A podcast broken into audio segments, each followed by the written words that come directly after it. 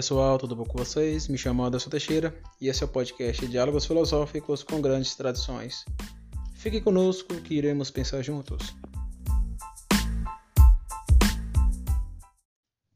Pois bem, chegamos em mais um episódio e hoje eu vou tratar de um tema bem importante bem interessante que é a gênese daquilo que eu chamo de os 12 vetores eidéticos. Antes de falarmos propriamente de ontologia, as estruturas transcendentais que compõem o mundo das coisas, ser enquanto ser, eu acredito, a partir da sabedoria hebraica, consequentemente sabedoria cristã, até porque o cristianismo é oriundo do judaísmo, né? Isto é, olhando para o Antigo e Novo Testamento, é importante é, termos aquilo que eu chamo de alfa e ômega. Para quem não sabe, isso é auto-evidente, né? Para pessoas que conhecem o cristianismo, sabe muito bem que o apóstolo João, ao escrever o texto de Apocalipse, as revelações, que é um livro de esperança, não é um livro para a gente ter medo, mas é um livro de esperança. Esperança como assim, antes? Esperança de diante Roma. Nós, como cristãos, estamos sempre como críticos.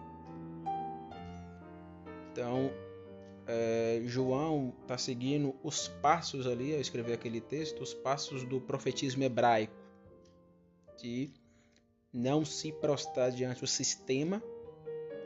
Então, toda Roma que quer tomar o lugar de Deus deve ser é, criticada a partir da perspectiva cristã bíblica, tanto judaica velho-testamentária quanto neotestamentária cristã.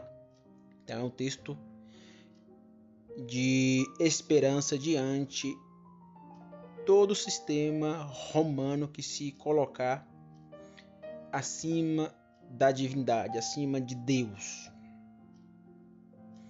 Então, o texto de Apocalipse vai usar duas expressões em relação a Jesus, que é justamente o alfa e ômega. Ou seja, vai dizer que Jesus, o filho de Deus, é o nosso alfa e o nosso ômega.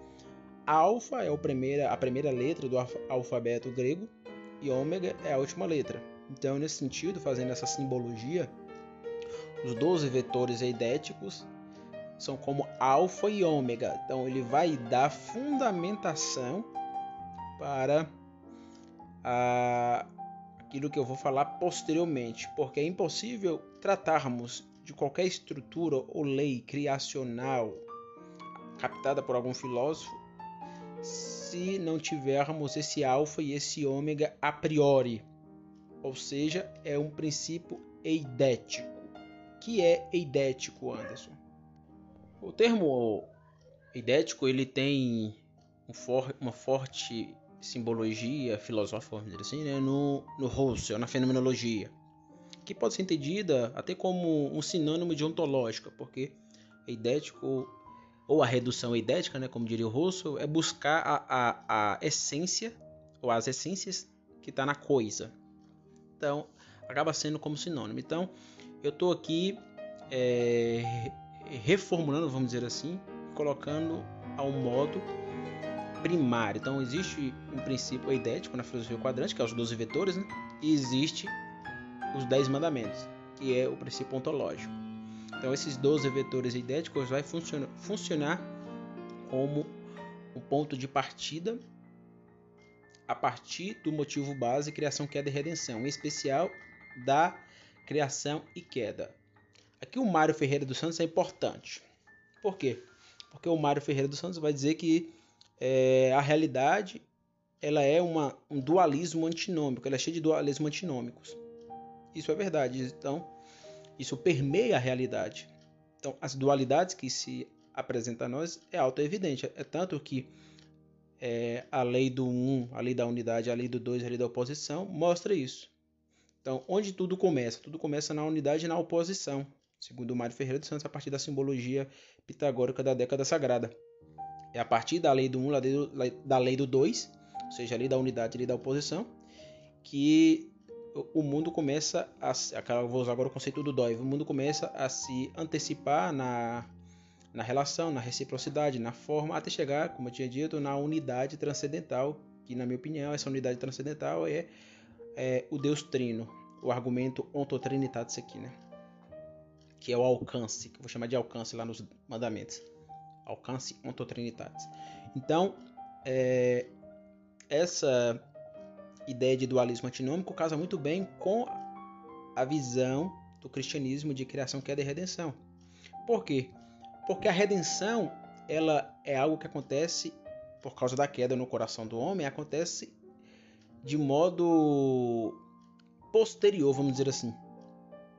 Isto é, não é algo dado. Já a criação e a queda é algo dado. Então o homem nasce dentro de uma criação cósmica, geral, tendo o seu primeiro princípio, tendo a si mesmo, tendo a realidade, tendo o outro. E, e nasce com esse com um coração caído, nasce com o coração caído.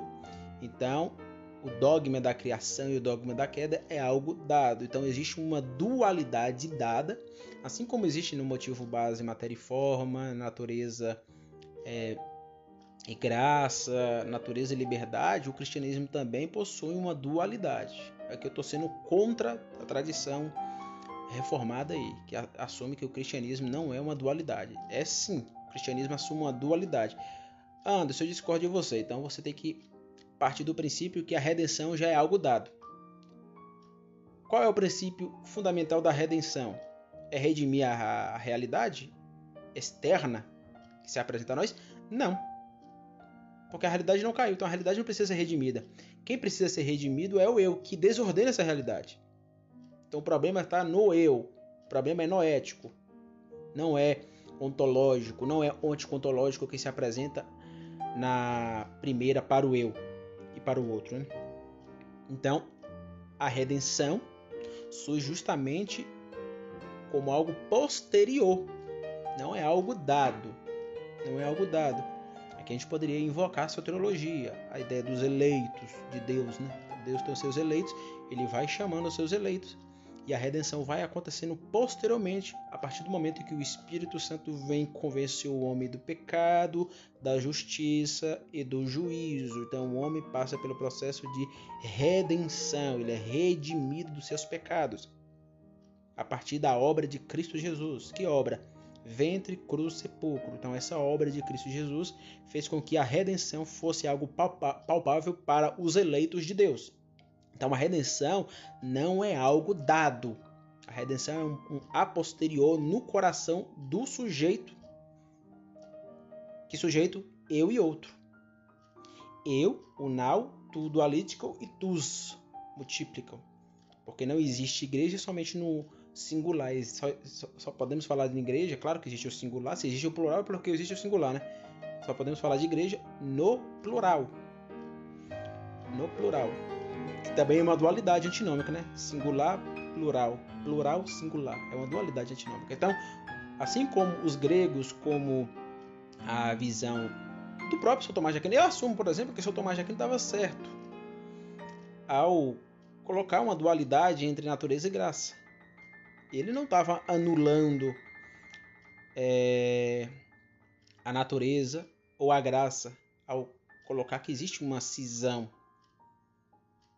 Isso é problemático. Isso é problema... O problema está no nominalismo, o problema não está nessa ideia. Por quê? Porque de fato existe uma, uma dualidade, uma crise, aquilo que o Mário Ferreira dos Santos vai chamar de separação, um separar entre a graça e a natureza. Só que ela se complementa. Ela se complementa. A graça e a natureza se complementam porque só existe natureza por causa da graça do Deus totalmente outro. Mas existe uma dualidade. Da mesma forma, a cosmovisão cristã. Então, a visão católica está incorreta, a visão católica clássica? Não. E o, a visão católica assume a criação, a queda e a redenção. Essa galera aí protestante, reformada fundamentalista, diz que não. Totalmente correto. Os católicos assumem que existe uma criação, houve uma, queda no pecado, eles são agostinianos de modo altamente é, forte. Assume, e assume a redenção em Cristo Jesus. Isso não é só coisa de protestante. Então é um erro. E dentro desse entrame, há uma criação é, natural e há a graça de Deus. Não existe é, cortar onde vai haver uma divisão entre sagrado e profano. Não, não, isso é coisa de nominalista.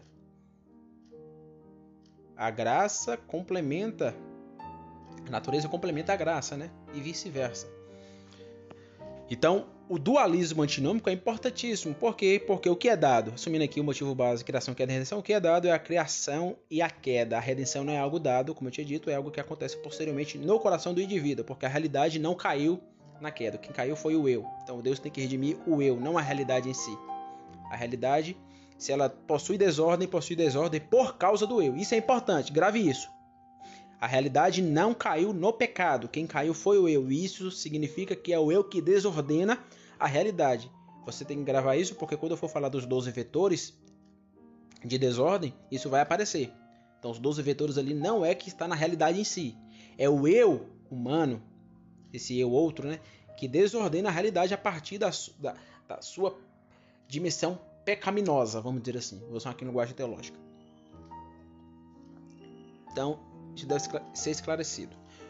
Então, os 12 vetores eidéticos de desordem criacional, de desordem quedal e de ordem criacional, eles são oriundas das escrituras.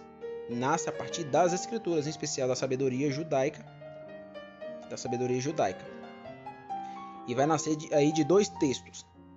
De dois textos. Gênesis capítulo 3, eu vou ler daqui a pouco, Gênesis 3, capítulo 9, e João, o Evangelho de João, capítulo 20, versículo 15. Então os 12 vetores vão nascer daí. Antes de iniciar, falar sobre isso, né, sobre esses textos, é, a filosofia, etimologicamente, né, o termo filosofia é amizade pela sabedoria. Como ter amizade pela sabedoria? Como o filósofo se diz sábio? Sócrates vai dizer né, que só sei que nada sei. Isso é, é clichê, todo mundo cita isso aí, mas muita gente não entende. Quando ele diz só sei que nada sei, é, é que quanto mais ele olha para a realidade e começa a entender essa realidade, ele vai ver que essa realidade tem. É, é, ela é tão profunda que quanto mais ele estuda, mais ele vê que ele não sabe nada. A partir de uma perspectiva cristã, ele começa a ver as coisas em círculos de latência, como diz o Olavo de Carvalho, em círculo de latência, a partir uma perspectiva cristã, as coisas têm uma patência que uma patência total que nenhum ser humano, por mais inteligente que ele seja, consegue abarcar. Então, a ignorância vai gritar. O eu é ignorante. Isso é um, vetor né, da, da década dialética do Mário. No sujeito que intui e racionaliza, nessa, nesse intuir e nesse racionalizar, existe o que? Existe o conhecer e desconhecer. Quanto mais conheço, mais desconheço. Conhecer é antinomicamente desconhecer. É impossível lidar com conhecer sem o desconhecer. Isso está no sujeito. Ao olhar para o objeto, que objeto? A realidade micro-macro, que possui intensidade e intensidade. Extensidade e intensidade, né? E a sabedoria bíblica nos mostra isso. isso.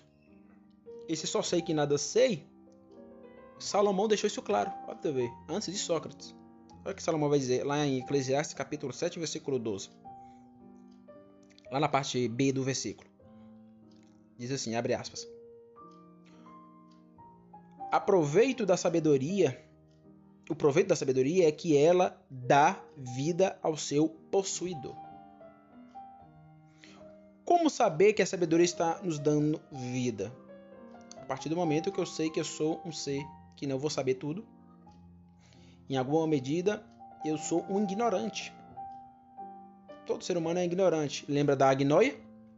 Por mais que a gente vá para a alta abstração, a dimensão pré-teorética nunca vai nos deixar. Nunca vai nos deixar. Vamos, todo ser humano vai ser, por mais abstrato, por mais científico que ele possa ser, ele sempre vai se manter dentro da dimensão pré-teórica. Te provo isso. Nenhum cientista fica o tempo todo fazendo ciência. Alguém que é cientista e está escutando esse podcast, tu fica o tempo todo fazendo ciência? Não. Quando tu chega na sua casa, você desce para a dimensão ordinária, você quer ficar com sua mulher, com sua esposa, você está no ordinário. Então a gente fica mais tempo no ordinário, na agnoia, do que fazendo epistêmico, do que fazendo autoabstração. Então, quando eu entender isso, eu vou fazer proveito, como disse Salomão, da sabedoria de forma correta. E a partir disso, chamando Sócrates, né, eu só sei que nada sei, e a ideia do Mário Ferreira dos Santos, que conhecer é desconhecer, tanto na razão quanto na intuição, no sujeito, né? Eu vou saber das minhas limitações. Que limitações antes? Limitações noéticas diante o quadrante. Eu não me tenho por completo. Eu não tenho Deus por completo. Eu não tenho a realidade por completo e não vou ter o outro por completo. Ao conhecer o quadrante, eu desconheço. Eu, eu que sou a pessoa mais perfeita para falar de mim mesmo, não me tenho. Por isso que Deus conhece tudo de forma patente, numa totalidade esgotativa. Então Deus me conhece mais do que eu me autoconheço. Isso fica evidente no texto de Confissões. Leia o texto de Confissões. Existe um sujeito que me conhece mais do que eu próprio, que é o Deus totalmente outro. Isso é importante. Então, saber das nossas limitações é entender o vetor de desordem. De desordem. A partir da perspectiva teológica, a humanidade, Adão, antes da queda, eles tinham é, autoconsciência plena de si mesmo.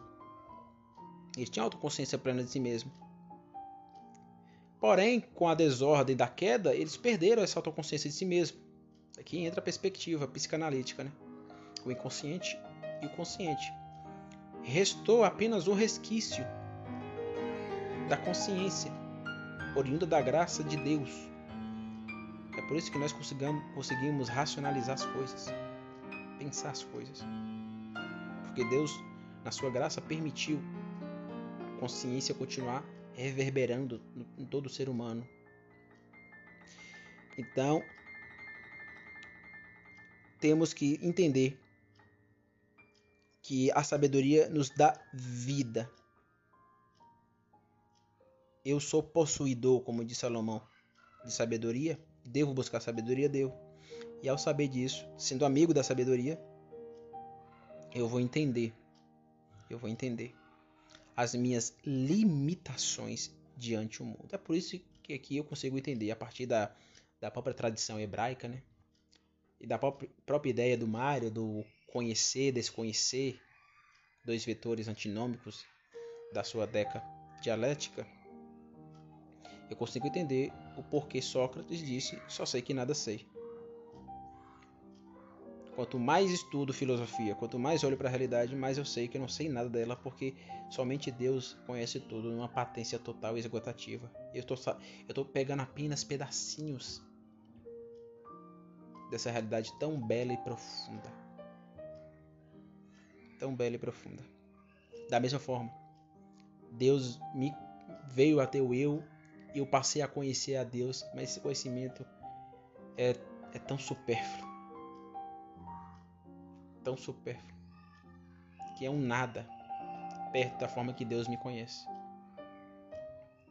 Deus me conhece no passado, no agora aqui e no futuro. Ele sabe que eu vou dizer e pensar antes do mundo existir em ato. Olha que, que, que interessante. Deus, antes do mundo se tornar ato, quando o mundo estava na potência e havia o, o não ser em Meon. Isso aqui é Mário Ferreira dos Santos. Não havia um nada absoluto, porque o nada absoluto é simplesmente um absurdo. Né? Mas havia um, um nada meon, vamos dizer assim, é a ideia do Mário. E esse nada meon estava a criação eterna em potência e a criação eterna em potência não estava atualizada em ato. Antes disso, Deus já sabia que todos os seres humanos na face da terra, todo ser humano que ia passar aqui, Deus já, numa patência total, já sabia que todo ser humano ia pensar, falar, fazer, agir. Deus sabia que para usar uma analogia, né? Quando todas as folhas de cada árvore na história humana, todas as árvores, vamos dizer assim, né? Sabia em cada momento que aquela que cada folha daquela árvore iria cair. Deus conhece tudo na máxima intensidade tendendo para dentro, na máxima extensidade tendendo para fora de modo completo e esgotativo. Isso é, é, é surreal, isso é absurdo. Veja quem é Deus. Nós somos um nada. O homem é um nada. Quando tu entende isso, você entende que você não é um nada. Não é um nada. Eu sou filósofo, sou cientista, escrevi é, trocentos livros, falo várias línguas, sou isso, sou erudito. Nada diante de Deus, isso é um nada. É um nada. Por isso que o homem sem Deus é um completo absurdo. Então, para ser amigo da sabedoria, temos que saber das nossas limitações. porque ela só dá vida a nós a partir do momento que clamarmos como Sócrates. Só sei que nada sei. Quanto mais sei, mais sei que não sei nada.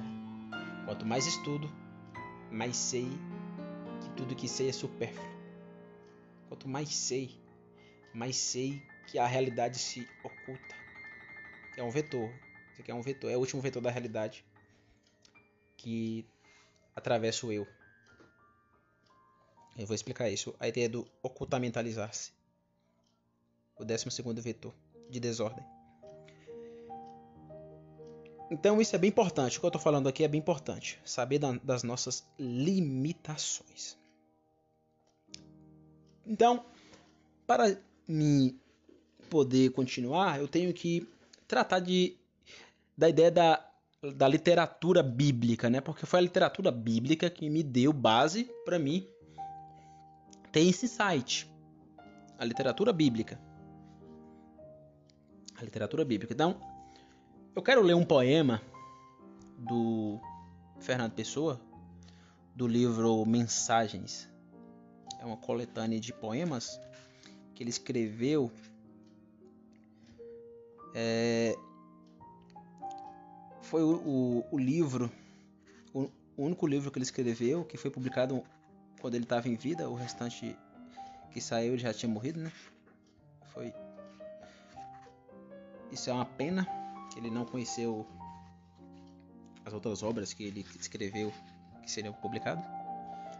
Então, Mensagem é um livro de poemas e eu quero ler aqui esse poema e a partir disso pensar outros autores.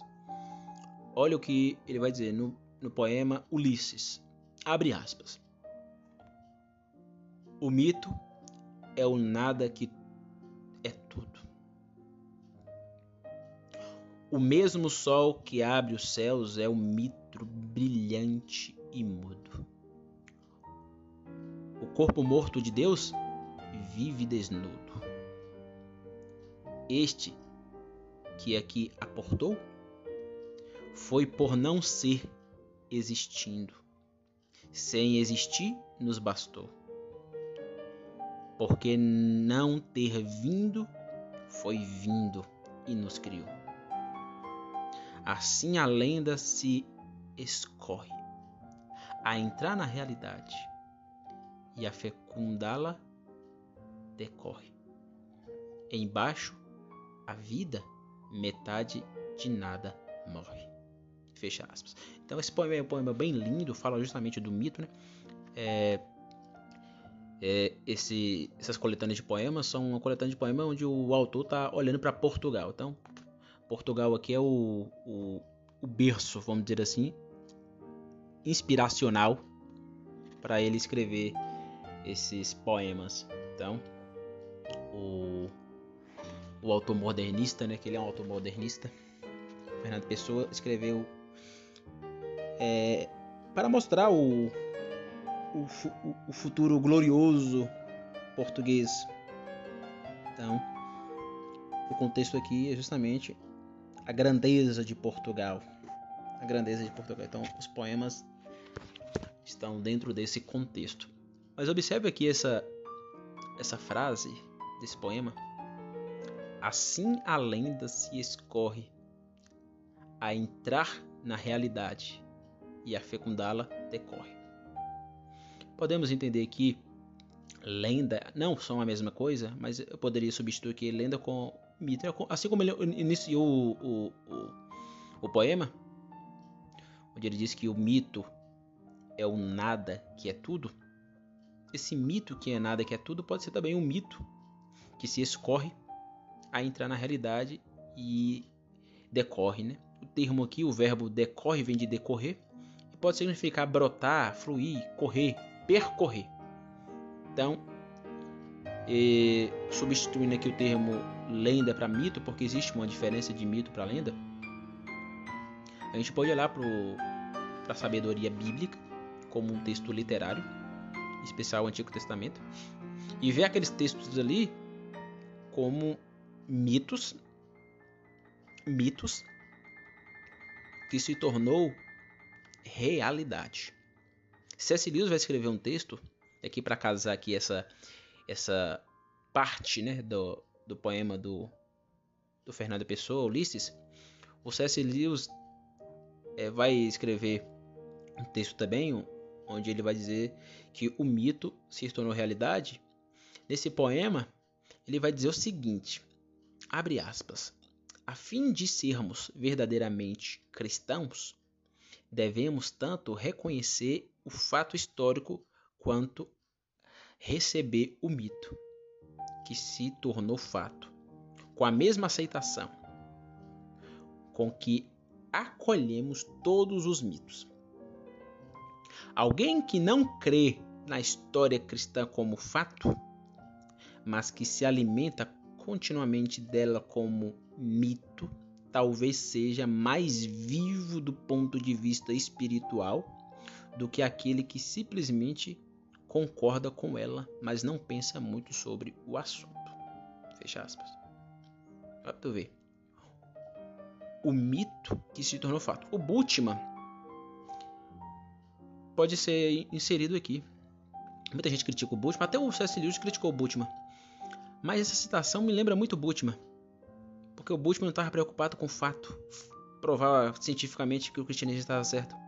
Para ele, ele, de fato, a Bíblia é um mito. Mas é um mito que se torna verdade, não verdade científica, mas verdade na sua existência. verdade na sua existência. Por quê? Porque, como diz Fernando Pessoa, o mito entra na realidade. O mito é uma forma de descrever a realidade. O mito não é mentira. Não caia nessa besteira. O mito não é mentira. O mito é uma, um, uma forma de descrever a realidade. É uma forma de descrever a realidade. Então, como diz Fernando Pessoa, o mito escorre, o mito entra na realidade. E, a, e ao fecundá-la, ela decorre, ela brota, ela flui, ela percorre e forma imaginários. E isso nos dá, como diz C.S. Lewis, poder da vida espiritual. Da vida espiritual. Então, é, eu não. Nesse sentido, eu, eu, sou um apreciador do Rodolfo Bultmann porque a gente fica tentando provar o cristianismo, provar a Bíblia por meio de perspectivas modernas cristãs. Não, não fuja disso. É nesse sentido que Bultmann vai dizer que a Bíblia precisa ser desmitologizada. Ele não está tentando provar que a Bíblia é correta cientificamente, mas a Bíblia é correta no sentido de que o mito fala a existência, o mito fala o eu, o mito nos dá um arcabouço espiritual. Ela é uma forma de ler toda a realidade que se apresenta a nós. E ela nos dá um arcabouço. Então, o Rudolf Bultmann ele é importantíssimo nesse sentido. Porque lendo esse poema do Fernando Pessoa e lendo esse texto do C.S. Lewis, eu me lembrei dele. No livro Jesus Cristo e Mitologia, ele vai dizer o seguinte: olha, abre aspas. É suficiente dizer que a fé nasce do encontro com as sagradas escrituras, enquanto palavra de Deus, e que não é outra coisa que um simples escutar? A resposta é afirmativa. Porém, esta resposta só é válida se não se entender, se não entendem as escrituras como um manual de doutrina, nem como uma recompilação de testemunhos de uma fé que eu interpreto como simpatia, porque corresponde a, a meus sentimentos. Em troca, escutar as Escrituras como palavra de Deus significa escutá-la como uma palavra que me é dirigida como um querigma, como uma proclamação. Ele continua: A fé, como abertura ao futuro, é liberdade com respeito ao passado, porque é fé no perdão dos pecados, isto é, a libertação das cadeias escravizadoras do passado. A fé nos liberta de nós mesmos, de nosso eu antigo, e para nós mesmos, para o nosso novo eu. Fecha aspas. Então, o Bultmann, ele defendia que a Bíblia tinha que ser desmitologizada, porque aquela linguagem tridimensional, né, de céu superior, terra intermediário e inferno inferior não tinha mais valor para o homem moderno. Nesse sentido, ele aqui está sendo bem cientificista, né? E seguindo o espírito do seu tempo, dá para entender isso. Ele vai dizer que isso não tem mais nenhum sentido. O que tem sentido é o mito que precisa ser desmitologizado. Então, não faz mais sentido querer provar o cristianismo ou qualquer visão velho testamentária ou neotestamentária a partir de fatores é, científicos que vale justamente deixar que esses mitos falam a nossa existência. Esses mitos falam a nossa existência. Nesse sentido que Boltzmann está desenvolvendo seu raciocínio sobre a desmitologização. A galera fundamentalista não entendeu, não entendeu, cara. Eu tenho certeza disso. Muita gente não entendeu o que ele quis passar. Era isso que ele quis passar. É isso. Ou seja, ele era um cara que tinha uma super fé. Uma super fé. Então ele não queria destruir o cristianismo, não queria. Você pode discordar, claro. Eu, por exemplo, discordo de alguns pontos dele. Porque eu não, não sou. É, vamos dizer, um existencialista ao modo heideggeriano. Tenho muitas críticas a Heidegger porque ele acaba caindo em reducionismos absolutistas, mas entre o historicismo e o existencialismo, eu prefiro o existencialismo. Mil vezes. Mil vezes, porque o historicismo acaba reduzindo Cristo a um político social, a um ativista, ou acaba reduzindo o cristianismo como bom, bons kantianos, né? Os, os, os historicistas que buscam Jesus histórico, acaba reduzindo o cristianismo a um, apenas um, um fator moralista que não tem nenhum, mais nenhum impacto. Não tem mais nenhum impacto de modo é, amplo na realidade. Então eu tenho problemas com o historicismo dos liberais por, por conta desse fator. Mas o Bultmann é um crítico ao historicismo, por isso que eu gosto muito dele. Então, ele via o mito bíblico fazendo sentido à sua existência. Ou seja, a gente lembra do Fernando Pessoa. O mito que descorre, o mito que desvela, o mito que vem ao eu, é o mito que toma a nossa realidade. É o mito que escorre, é o mito que decorre. É o mito que é o mito que ao mesmo tempo é o nada, é o tudo. Porque dele enxergamos a realidade. Rudolf Bultmann é alguém que não crê na história cristã como fato, mas ele se alimenta continuamente, ele se alimentou continuamente dela, Bíblia, como um mito que tem impacto na existência. E talvez, como diria C.S. Lewis, seja ele, Rodolfo Bultmann, o mais vivo do ponto de vista espiritual do que aqueles que creem como fato histórico em relação aos textos bíblicos, em relação ao cristianismo em si. Então, C.S. Lewis, Rodolfo Bultmann Fernando Pessoa aqui mantendo um diálogo bem interessante, né? Bom, por que eu tô falando sobre isso? Porque foi a narrativa mítica, figurativa do Antigo Testamento que surge os vetores, os vetores de ordem e desordem. Em especial, da narrativa literária de Gênesis capítulo 3, versículo 9. Aquele drama da queda, aquele drama extraordinário, fundou meu imaginário filosófico para me olhar para a realidade. Gênesis 3:9 é um texto que mexeu com a minha imaginação filosófica. O peso de Gênesis 3:9 tem mais ênfase na minha pessoa do que qualquer filósofo moderno. Engana-se quem acha que a Bíblia fica, como tinha dito no último episódio, né? Que a Bíblia não é um texto literário. A Bíblia não fica atrás de nenhum autor da literatura. Não fica. Ela mexe com o nosso imaginário, ela mexe com, a, com o nosso eu, com a nossa imaginação, ela mexe com o eu noético subjetivo, ela dá respaldo para a gente olhar para a realidade. É isso que a Bíblia faz. Então, foi justamente por isso que eu fui à Bíblia, não a um filósofo, mas a Bíblia, para construir uma metafísica. Não teologia, mas metafísica. Metafísica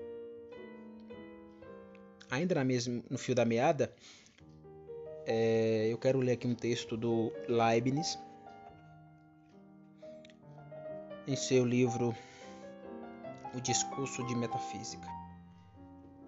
Na parte final do livro, O Discurso da Metafísica, né, ele vai mostrar para que de fato serve. Qual é a utilidade do discurso de metafísica? Ele vai pontuar quatro pontos primeiro ponto é uma confirmação. Segundo ponto é uma dissipação. Terceiro ponto é uma inflamação e quarto ponto é uma elevação. Então ele vai dizer o seguinte: ó, os pensamentos que expusemos até aqui, e particularmente o grande princípio da perfeição das operações de Deus e o da nossa e o da noção da substância, que encerra todos os meus acontecimentos com todas as suas circunstâncias, muito longe de negar, servem para confirmar a religião.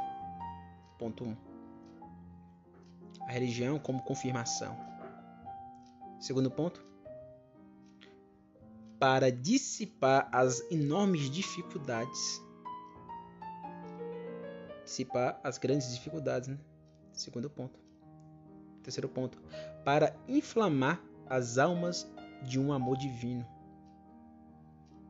Ou seja, inflamar a alma ao amor ao primeiro princípio. E por fim, para elevar os espíritos ao conhecimento das substâncias corpóreas, ou seja, a elevação do espírito epistêmico diante as substâncias que se apresenta na primeira corporeamente. Então, Deus coloca todas as suas determinações na substância e distribui, segundo Leibniz, com toda a sua bondade. Pois para Leibniz todas as substâncias dependem de Deus. Para Leibniz, Deus é tudo em todos e está intimamente unido a todas as criaturas. E isso está na exata proporção de perfeição delas. Delas quem? As coisas, as substâncias que dependem desse Deus. Ele vai dizer: E assim, se agir é determinar imediatamente, podemos dizer nesse sentido em linguagem metafísica que só Deus opera sobre mim relação, primeiro e segundo princípio. E só ele me pode fazer bem ou mal. Soberania de Deus. Não atribuindo as outras substâncias senão na medida dessas determinações. Pois Deus, que as vê as todas, círculo de patência total e esgotativa, distribui-lhe suas bondades e obriga-as acomodarem entre si. Continuando. Só Deus, portanto, faz a ligação e a comunicação entre a substância e só por ele é que os fenômenos de uns se encontram e, e conciliam com os dos outros. Aqui está explicado o porquê eu juntei Mário, Aristóteles e Doiver. Porque o que eles captaram é oriunda é oriundo do Deus, totalmente outro. Então não só as substâncias, mas todas as dimensões ontológicas dependem de Deus. Deus, ele é tudo, né, como diz o Leibniz, em todos e está intimamente unido a todas as criaturas, a todas as coisas, a todas as perfeições. De fora ele determina tudo porque ele é soberano. Só Deus pode aniquilar, dirá Leibniz, o mundo das coisas, porque ele é o primeiro motor imóvel. Né? Ele é o primeiro motor imóvel. Então, para Leibniz, há uma utilidade no discurso da metafísica que é a religião como confirmação, a dissipação né, das grandes dificuldades, a inflamação da alma diante um amor pactual divino e a elevação dos espíritos ao conhecimento das substâncias corpóreas. Então, olhando para a elevação, eu entendi que essa elevação só é possível, pelo menos para mim, estou falando da minha pessoa, olhando para a Bíblia, olhando para as Escrituras. E onde está isso, Anderson? Está em dois princípios: o esconderijo quedal, Gênesis 3, capítulo 9, e a lágrima redencional, Eu vou ler aqui o texto de Gênesis, capítulo 3, para você entender o que eu quero dizer. Diz assim: tem como epígrafe aqui a queda do homem. Mas a serpente, mais sagaz que todos os animais selváticos que o Senhor Deus tinha feito, disse à mulher: É assim que Deus disse: Não comereis de toda a árvore do jardim?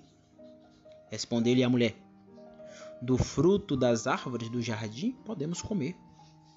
Mas do fruto da árvore que está no meio do jardim, disse Deus: Dele não comereis, nem tocareis nele, para que não morrais.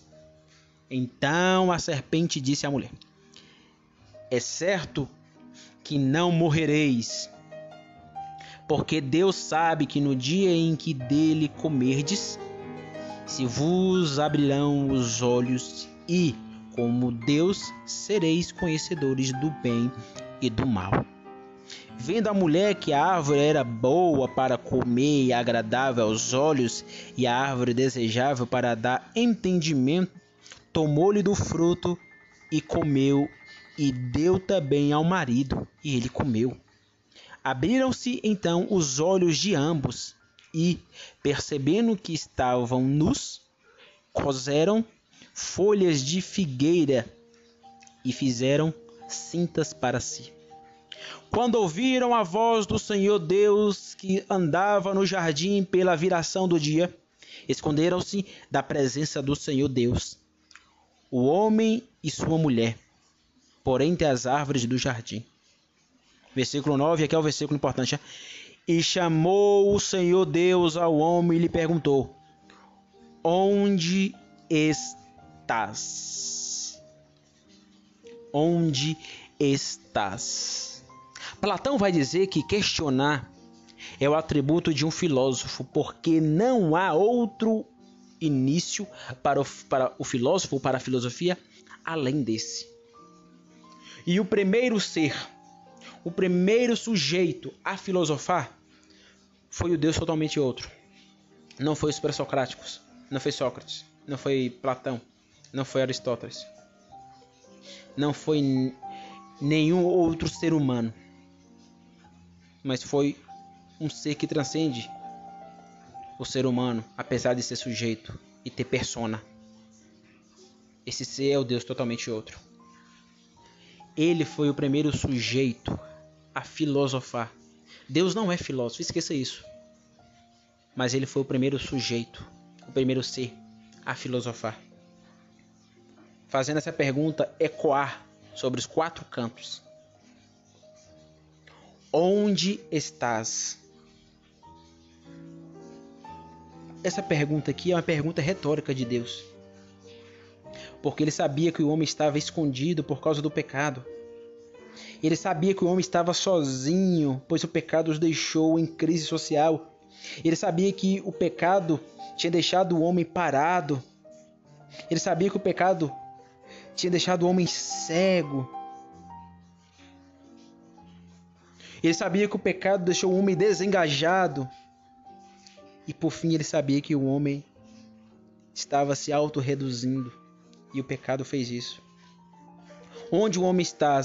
O homem está no esconderijo, na solidão. O homem está parado, o homem está cego, o homem está desengajado. E por fim, o homem está se autorreduzindo. Se autorreduzindo. É o esconderijo Kedal. É o esconderijo Kedal. Esse onde estás é que vai dar fundamentação a toda desordem imanente, a toda desordem de confrontos, a toda desordem de calamidade a toda desordem de iniquidade, a toda desordem de sofrimento e toda desordem de ocultamentação ou ocultação. Noeticamente, nós estamos escondidos. Onde você está? Noeticamente, nós estamos solitário. Está sozinho? Noeticamente, estamos parado Estás parado? Noeticamente possuímos desengajamento. Estás tu desengajado? Noeticamente fluímos na redução. Estás tu reduzindo a si a realidade do outro? É isso que a desordem faz. A desordem, que é um princípio noético, ela nos tira da ordem e nos leva a uma imanência cheia de desordem, cheia de desordem eidética. É por causa disso que tantos problemas aparecem, por exemplo, na filosofia. Porque existe o onde estás. E esse onde estás é onde estás no eu. Adão e Eva estavam perdidos não na realidade. Não na realidade. A realidade não foi infectada, não foi impactada. Adão e Eva, para citar esse texto aqui no sentido de um, um texto mito que fala conosco, Adão e Eva estavam perdidos dentro de si mesmo. E é isso que acontece. Por que tanto problema na filosofia? Porque o homem está perdido dentro de si mesmo. O homem não se conhece. É por isso que a frase do Sartre está correta. Ele acertou sem saber. A existência precede a essência. O homem perdeu a sua essência. Se tornou, como diz Lutero, encurvado sobre si mesmo. E isso gerou desordem para quando ele vai olhar a realidade. Então, a forma que ele se auto se ver interiormente é a forma como ele olha a realidade em, em reducionismos. Em reducionismos. Ele não sabe onde estás. Por isso que Agostinho diz: Tarde vos amei, ó beleza tão antiga e tão nova. Tarde vos amei. Tu já estavas lá, eu não estavas. Por que eu não estou? Porque eu estou escondido. Essa pergunta da narrativa literária, figurativa, ou literal, dependente da forma que você vê. É uma narrativa que nos mostra que nós estamos perdidos dentro de nós mesmos. Se não resolvermos nossos monstros interiores, não é possível filosofar, não é possível encontrar a verdade da realidade, não é possível olhar e captar as coisas da forma que elas se apresentam a nós. É por isso que há tanta desordem, é por isso que há tantos problemas. Porque o homem tem dentro de si essa pergunta ecoando: Onde estás, ó tu, homem? Ó tu, mulher? Ó tu, humanidade? Onde estás? É você que desordena a realidade. É você, ser humano, você que está escutando, é você que desordena a realidade. É você que é, traz na imanência todos os confrontos que permeiam a realidade, todas as calamidades, todas as iniquidades, todos os sofrimentos, toda a ocultação, isso não vem de Deus, isso não vem da realidade que se apresenta. É você, é eu, é todo ser humano. É aquilo que Paulo diz: o bem que eu quero fazer não faço, mas o mal que eu não quero fazer, isso eu vou e faço. É desordem são princípios eidéticos que está em todo ser humano. Se não resolvermos nossos monstros interiores, não tem como olhar para a realidade, não tem como captar a verdade da realidade. Por isso eu chamo isso aqui de esconderijo Kedal. Esconderijo Kedal. Esconderijo Kedal. Mas nós não somos demonizadores nem do eu, nem da realidade. Muitos, por causa dessa desordem que ocupa o seu eu noético, acaba demonizando a realidade, transformando a realidade em uma espécie de demônio. A famosa, aquilo que eu chamo de ontodemonização.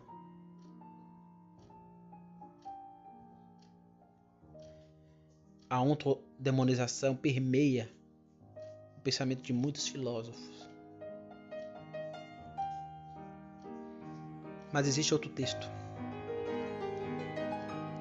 que mesmo você moderno entenda como texto mentiroso. Vamos partir desse pressuposto. É, é mentira, é tudo mentira, a Bíblia é tudo mentira. Mesmo assim, a Bíblia tem valor literário e ela forma a imaginação do sujeito. Ela forma a imaginação do sujeito e ela aqui me deu voz e respaldo para olhar para a realidade. E aqui aparece o texto de João, capítulo 20, versículo de número 15. Jesus tinha vindo ao ventre. Tese vivificante.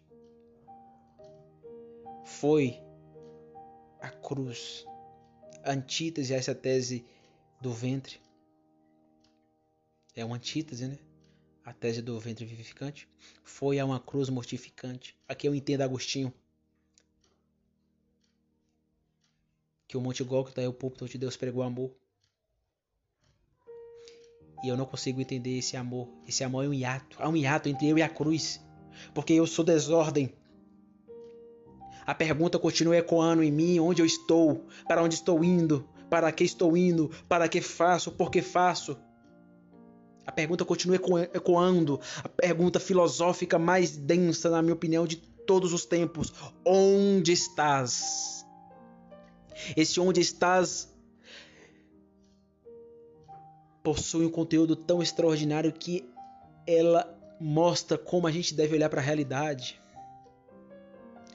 É, é na, na, medida que eu respondo onde esse onde estás que eu vou lidar com a realidade com o outro e com o próprio Deus que fez essa pergunta onde estás. Então existe um hiato tão grande por causa dessa desordem idética entre eu entre eu e o Cristo da morte no Calvário que eu não consigo entender. Eu não consigo entender. Não passa pela minha cabeça. Não passa. Só ler Romanos capítulo 3 você vai entender. Todos pecaram e todos carecem da glória de Deus. Por quê? Porque a pergunta continua ecoando. Continua ecoando.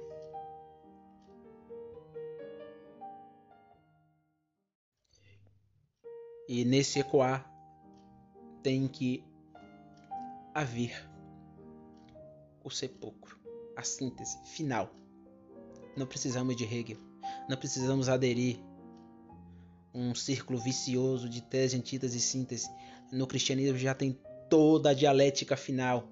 Cristo no ventre é a antítese final. Não precisamos de sistemas imanentes, sendo que temos o próprio Cristo nos dando a dialética final. Ele é o ventre, ele é a tese final, ele é a antítese na cruz, é a antítese final e ele é a síntese final no sepulcro. Foi a partir daqui, de João capítulo 20, versículo 15, que eu entendi os 12 vetores de ordem criacional foi na lágrima redencional. Como assim, Anderson? Lembra que eu falei para você? É, é um texto literário que aguça a imaginação. Jesus tinha ido para a sua antítese mortificante, mas ao terceiro dia ele ressuscita. E Maria Madalena encontra com Jesus, e nesse encontrar, é o encontrar de lágrimas, porque ela estava chorando pelo seu Senhor, pelo seu Salvador. Ela estava chorando. Aí Jesus, como bom redentor que é, olha para para ele e diz: Por que choras? Se a pergunta onde estás trouxe desordem, essa outra pergunta, por que choras, traz redenção, traz vida e ânimo para a gente olhar para a realidade e buscar a verdade da realidade. Então, Jesus, o Senhor dos Senhores, o Rei dos Reis, o Príncipe da Paz, o Leão da tribo de Judá, o Deus que se revelou, Ele, Jesus, na lágrima redencional, trouxe o transcendentizar-se. Ao trazer o transcendentizar-se, ele trouxe alianças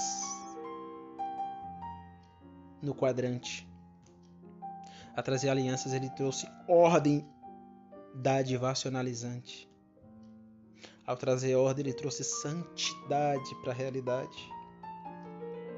E ao trazer santidade, nos alegramos ontologicamente.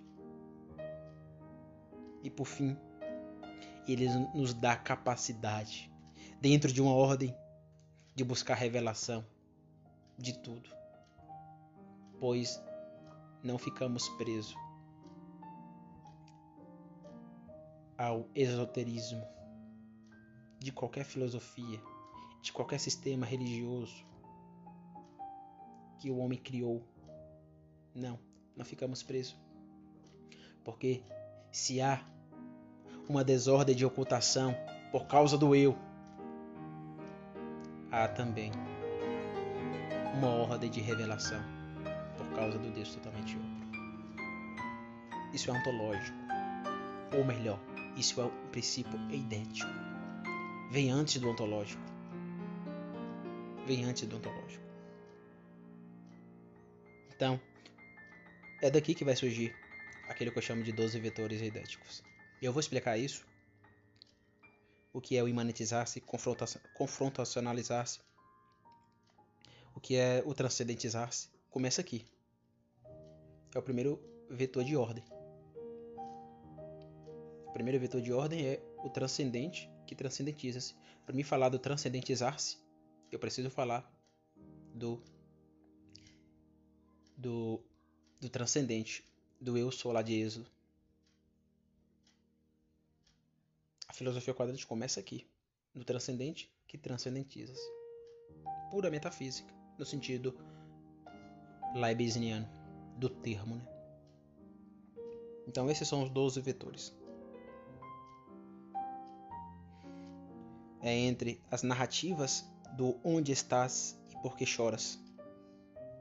Adão e Eva, Maria Madalena. Queda, redenção. Esconderijo quedal e lágrima redencional. É a partir dessas narrativas de duas perguntas filosóficas. Mas não é mera filosofia, é filosofia última. É filosofia que lida para além da realidade. É filosofia que busca o idético isso nos mostra que a Bíblia não é só um livro de teologia ou de religião. A Bíblia nos dá amparato para ler a realidade. Amparato para ler a realidade.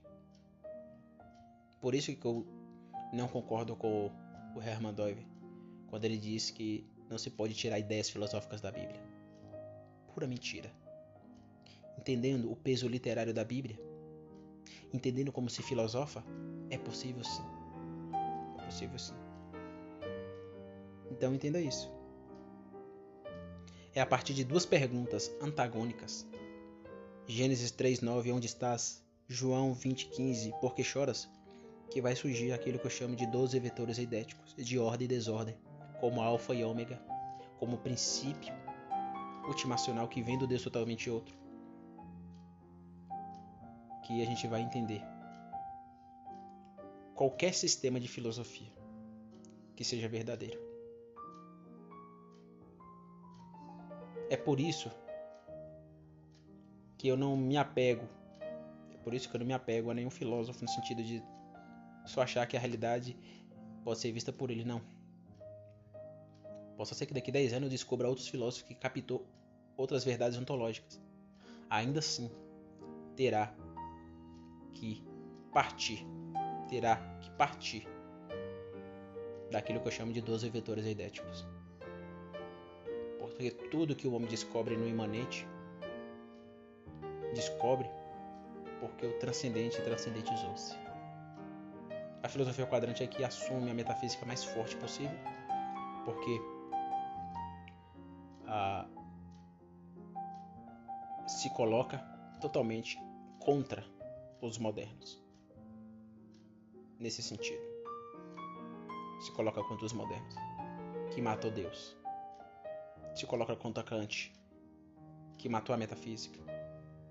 pelo menos a metafísica transcendente, se coloca como contra os ateus. Então é uma filosofia forte e altamente metafísica. Forte e altamente metafísica. Recapitulando, questionar é o atributo de um filósofo, porque não há outro início para a filosofia além desse. E a gente encontra isso nas narrativas literárias da Bíblia. A partir da sabedoria judaica, os doze vetores se fundamentam. Os seis a priori e os seis a posteriores. Os seis dentro de uma dualidade de ordem e desordem. Aqui eu estou lendo, quando eu falo de, de transcendentizar-se e imanentizar-se, estou lidando com uma dualidade de ordem e desordem, ou seja, o dualismo antinômico do Mário Ferreira dos Santos. Aparecendo aqui. Porque a criação e a queda. Deus criou toda a ordem, as ordens eidéticas, estruturando qualquer captação de leis que filósofos podem vir descobrir. Porque tudo começou aqui. O transcendente que transcendentizou-se. Deus poderia muito bem não criar nada e ainda assim ser altamente satisfeito em si mesmo. Porque Deus é uma trindade. Certa feita perguntaram para Agostinho o que Deus fazia antes de criar tudo. Agostinho, de modo irônico e comediante, vamos dizer assim, respondeu: Prepara o inferno para aqueles que fazem esse tipo de pergunta. Eu responderia de outra forma.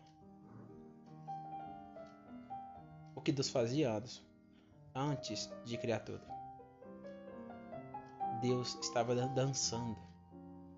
Como diz Friedrich Nietzsche, eu não creria em Deus se ele não soubesse dançar uma dança hipostática. Mas não uma mera dança, é uma dança em amor. É uma dança em amor. Onde o pai amava o filho e o espírito, o filho amava o pai e o espírito, e o espírito amava o filho e o pai. E eles dançavam num pacto amoroso eterno que não precisaria de nada, não precisaria de nenhum anjo, de nenhum querubim, de nenhum serafim, de nenhum humano, de nada. Deus não precisa de nada, nada é o centro no coração de Deus, porque ele tem a si próprio. E quando ele tem a si próprio, ele tem um amando ao outro. O pai amando o filho, o filho amando o pai, o espírito amando o filho e o filho amando o espírito. É o amado, é o amante, é o amor, é o pacto, é a união hipostática. Então, se eu fosse responder a pergunta, era nesse sentido. O que Deus fazia antes de criar tudo? Deus se amava. Deus era um pacto amoroso. É a trindade. É a unidade na diversidade. É onde tudo se fundamenta. É na trindade. Tudo. E essa trindade é um transcendente que me escapa. É um incognoscível, de fato. Se um incognoscível, não é a realidade. É o primeiro princípio. É a trindade que, graças a Deus, trouxe a mais profunda revelação, que foi Jesus Cristo. Observe que as ciências particulares e a filosofia, ela está fundamentada nesse vetor de ordem, que é o revelacionalizar-se. Por quê? Porque a realidade, por conta da desordem que é o esconderijo que é né? Do onde estás, por conta disso, realidade se oculta. Não porque a realidade quer se ocultar, mas por causa da, dos efeitos noéticos da queda. Então a realidade ela se oculta ao eu por causa do próprio eu, não por causa da realidade em si. E nesse sentido, as ciências particulares, seja ciências exatas ou ciências humanas e a filosofia, ela está buscando, ela está tentando entender, ela está tentando re trazer revelação. Quando o cientista descobre algum fato novo em determinada ciência, é o princípio idético gritando, é a realidade se revelando. Isso é graça. Isso é autoridade. Isso é poder do Deus totalmente outro, Trinitatis. Por isso que eu vejo hoje todas as ciências particulares e a filosofia, eu, eu as, as vejo a partir de Deus. Não para cometer proselitismo. Longe de mim, não estou aqui para fazer apologética. Se você quer ser cristão ou não ser cristão, isso é com você e Deus. Não estou aqui para te converter ao cristianismo. Estou aqui para te mostrar que a realidade se revela. Que a realidade se revela. E isso tem princípios, não em mente humana, mas tem princípio no Deus totalmente outro. É por isso que eu fundamentei e sistematizei aquilo que eu chamo de os 12 veitores eidéticos, de ordem noética, de desordem noética né? e ordem criacional. Por quê? Porque eu assumo como bom verdiano, a criação e a queda, e como um bom Mário Ferreiriano, dentro de uma dualidade antinômica. Eu vou explicar cada vetor, o que é cada vetor, o que é o imanentizar-se, o que é o transcendentizar-se, o que é, por exemplo, o alegracionalizar-se. Isso tudo é a partir da, da literatura bíblica. Só que eu não estou fazendo. Tu pode fazer teologia com isso? Pode. Mas eu estou fazendo filosofia. Para mim falar do, de ontologia, de metafísica, no campo ontológico, eu preciso falar desses 12 vetores eidéticos. É fundamental. É fundamental. No meu livro isso vai estar tá bem, não vai estar tá claro, porque eu só fiz colocar lá esses 12 vetores e não escrevi sobre eles. Se escrevi, escrevi pouca coisa. Eu escrevi mais sobre o os Dez Mandamentos quadrantes. Sobre isso eu escrevi de modo considerável. Mas aqui nos podcasts eu vou aprofundar cada vetor de ordem e desordem. Então, veja a importância de não ler somente a Bíblia como um texto religioso, ou um texto de teologia, mas é possível olhar para a sabedoria bíblica, para a sabedoria judaica, para a sabedoria cristã primitiva, com um olhar filosófico. É altamente possível. Eu não estou fazendo apologética, repetindo. Não estou fazendo apologética. Não estou querendo que você se converta ao cristianismo. Só quero uma coisa: que você, assim como eu, se preocupe com a verdade da realidade. Por isso eu fundamentei os 12 vetores idéticos. Os 12 vetores eidéticos. Então, para terminar, eu faço essa pergunta para você: Estás escondido? Estás sozinho? Estás parado? Estás cego? Estás tu desengajado? Estás reduzido? Onde estás? Como você lida com o imanente, com os confrontos, com as calamidades, com as iniquidades, os sofrimentos e as ocultações que permeiam a si no olhar realidade. Seis vitores idéticos de desordem. Graças a Deus, graças a Deus, houve o transcendente que transcendentizou-se. Então, meu muito obrigado. Voltamos amanhã com mais um episódio onde a gente vai continuar aprofundando essas questões interessantíssimas. Então, tchau, tchau.